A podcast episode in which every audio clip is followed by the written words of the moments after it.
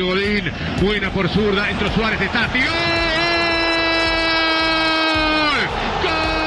Bienvenidos a Footbox Uruguay, abrimos nuestro micrófono celeste y hoy analizamos, nos metemos en lo que fue la victoria en Asunción. Uruguay se enderezó, Uruguay empieza a pensar en Qatar 2022 en este nuevo episodio de Footbox Uruguay. Footbox Uruguay con Sergio Gorsi, podcast exclusivo de Footbox.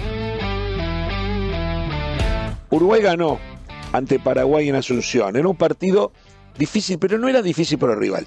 En todo momento yo dije que Paraguay no parecía un rival de fuste, porque venía tan mal como Uruguay. De hecho, estaba tres puntos abajo. Paraguay estaba penúltimo. Entonces no había razones para asustarse. Uruguay pasó la peor racha contra, en los dos partidos seguidos contra Argentina y contra Brasil. Fueron tres encuentros seguidos contra los dos equipos que hoy están clasificados, donde jugaron a toda orquesta. Fíjense que ahora Argentina juega sin Messi, Brasil juega sin Neymar, pero contra Uruguay jugaron todos. Uruguay pasó esa racha negativa que incluyó el partido en la altura de La Paz. Uruguay se comió varias goleadas, Uruguay tuvo dificultades y no hizo prácticamente goles.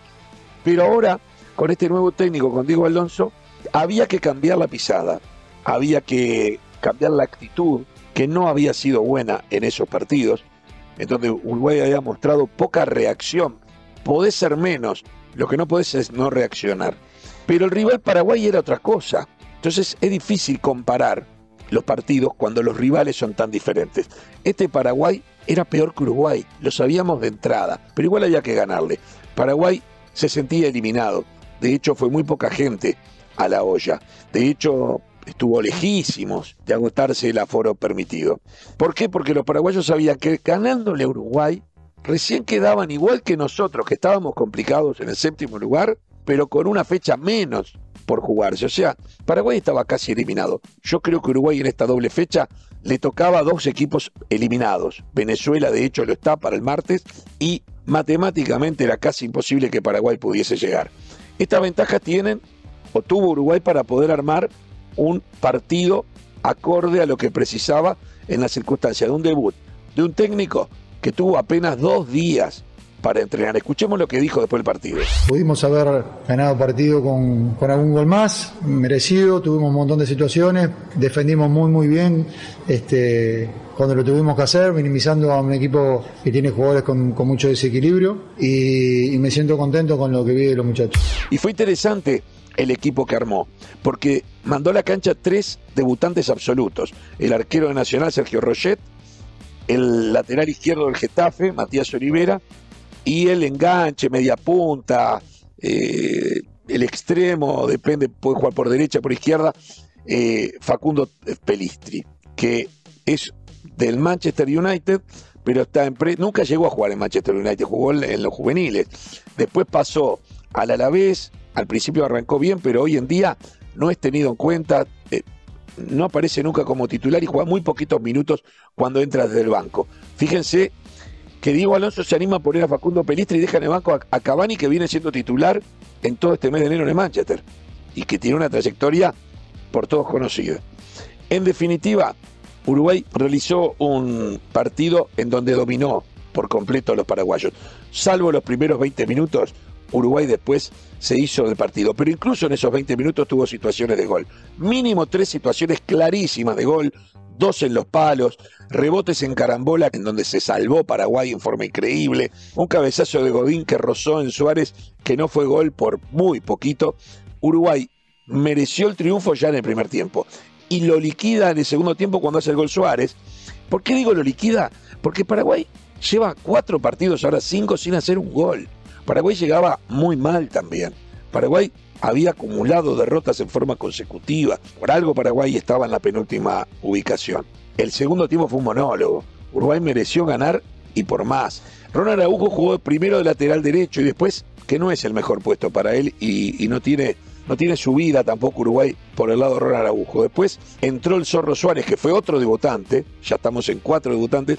Entró Zorro Suárez cuando Godín quedó algo sentido, después de un muy buen partido el capitán. Y Ronald Araujo pasó al centro de la saga, quedó de un lado Josema, del otro lado el pelado Cáceres que también ingresó y se fue hacia adelante el Zorro Suárez que entró, digo, y, y jugaba como extremo ya más ofensivo, al igual que Matías Olivera que comenzó a subir más por izquierda. Fue un monólogo el segundo tiempo. Uruguay mereció ganar por dos o tres goles este partido. Samarrete en 1 a 0. Genera esperanzas, genera esperanzas. Mauro Arambarri es de un nivel, entró por Matías Vecino de un nivel similar a Matías Vecino. Es decir, Uruguay tiene fichas de recambio.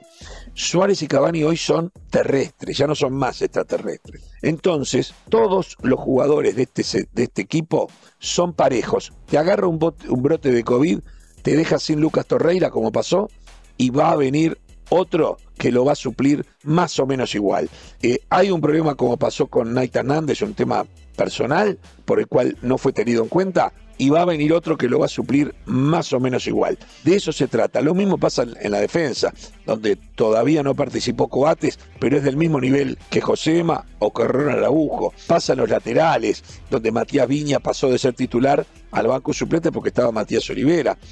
Pasa en el mediocampo, como les decía, y también adelante. No tuvo un buen partido Darwin Núñez, que entró de, titular.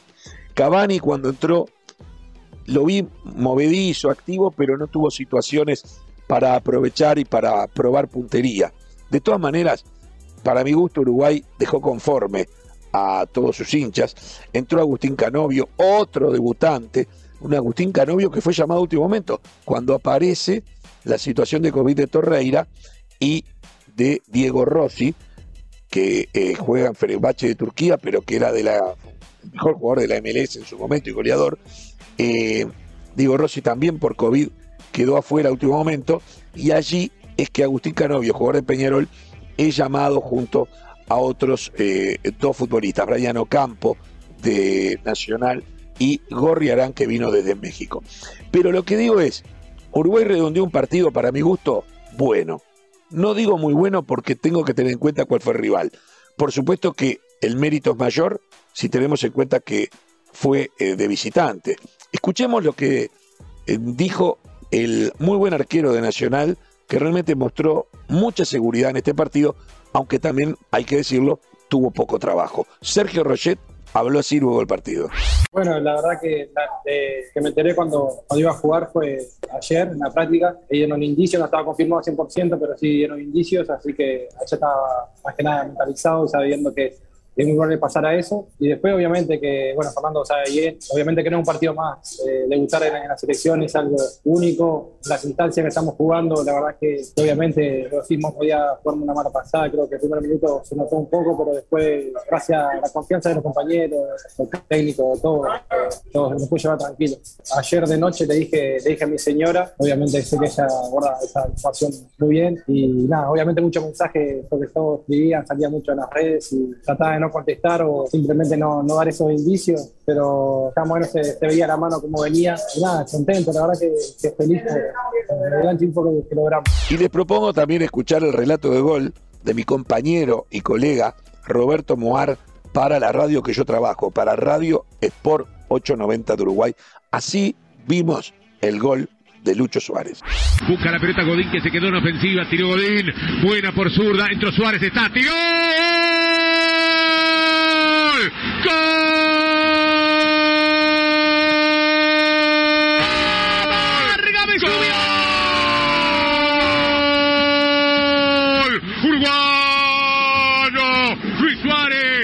Minutos del segundo tiempo. Se juntan los históricos. Mete la bocha el capitán Godina. Aparece Suárez. Perfilado sobre el sector de la banda zurda. Escondido tras los zagueros. Fue a buscar esa pelota. Picó y castigó con zurdazo que se incrusta en el arco paraguayo. Pasa a ganar Uruguay. Lo hace el pistolero Luis Suárez. Como tantas otras veces. El goleador histórico de la selección. Aparece en el momento que más lo necesita Uruguay. El equipo de Diego Alonso 1 a 0. En definitiva, la noche se fue redondeando. Primero, sabíamos que estos puntos eran muy importantes porque Uruguay va a recibir el martes a Venezuela Montevideo. Una Venezuela eliminada, que además es Venezuela, y Uruguay es Uruguay. Ya todo está para que Uruguay haga los seis puntos en esta doble fecha. Y muy difícil que los que compiten con Uruguay puedan hacer seis puntos. Por lo tanto, es muy importante, era muy importante ganar en la noche de Asunción. Y Uruguay ganó, ganó bien y se apresta ahora a esperar a Venezuela y empieza a armar un esqueleto de lo que puede ser un equipo titular. Todo indica que se enderezó porque, entre otras cosas, los otros resultados, sobre todo uno de ellos, jugó a favor. El partido Ecuador-Brasil poco importaba porque para mi gusto Ecuador ya estaba adentro aunque perdiese con Brasil, terminó 1 a 1. Pero el, que, partido que sí preocupaba era el de Calama, en donde jugaron Chile y Argentina. Primero, marcar la vergüenza de lo hecho por los chilenos, sin aire acondicionado para Argentina en el hotel, sin agua, bocinas y sirenas que no dejaron dormir, algo que parecería que ya está, eh, eso sí que está perimido. Pero Chile lo hizo y no le sirvió para nada porque perdió igual el partido contra una Argentina sin Messi y sin técnico porque Scaloni ya se sabe que no vino. Pero dejando de lado todo eso y los detalles de ese partido que era Argentina, Chile estaba igual que Uruguay en puntos y ahora quedó tres puntos abajo y faltan tres fechas. La última fecha va a ser en Calama si es que la FIFA no hace lo que tiene que hacer, que es suspender Calama después de todo lo que estamos escuchando. Hasta la localía le debería suspender a Chile, pero bueno, veremos qué pasa. Lo que digo es, Uruguay saca tres puntos a Chile. Si empatan Perú y Colombia, Uruguay va a quedar cuarto.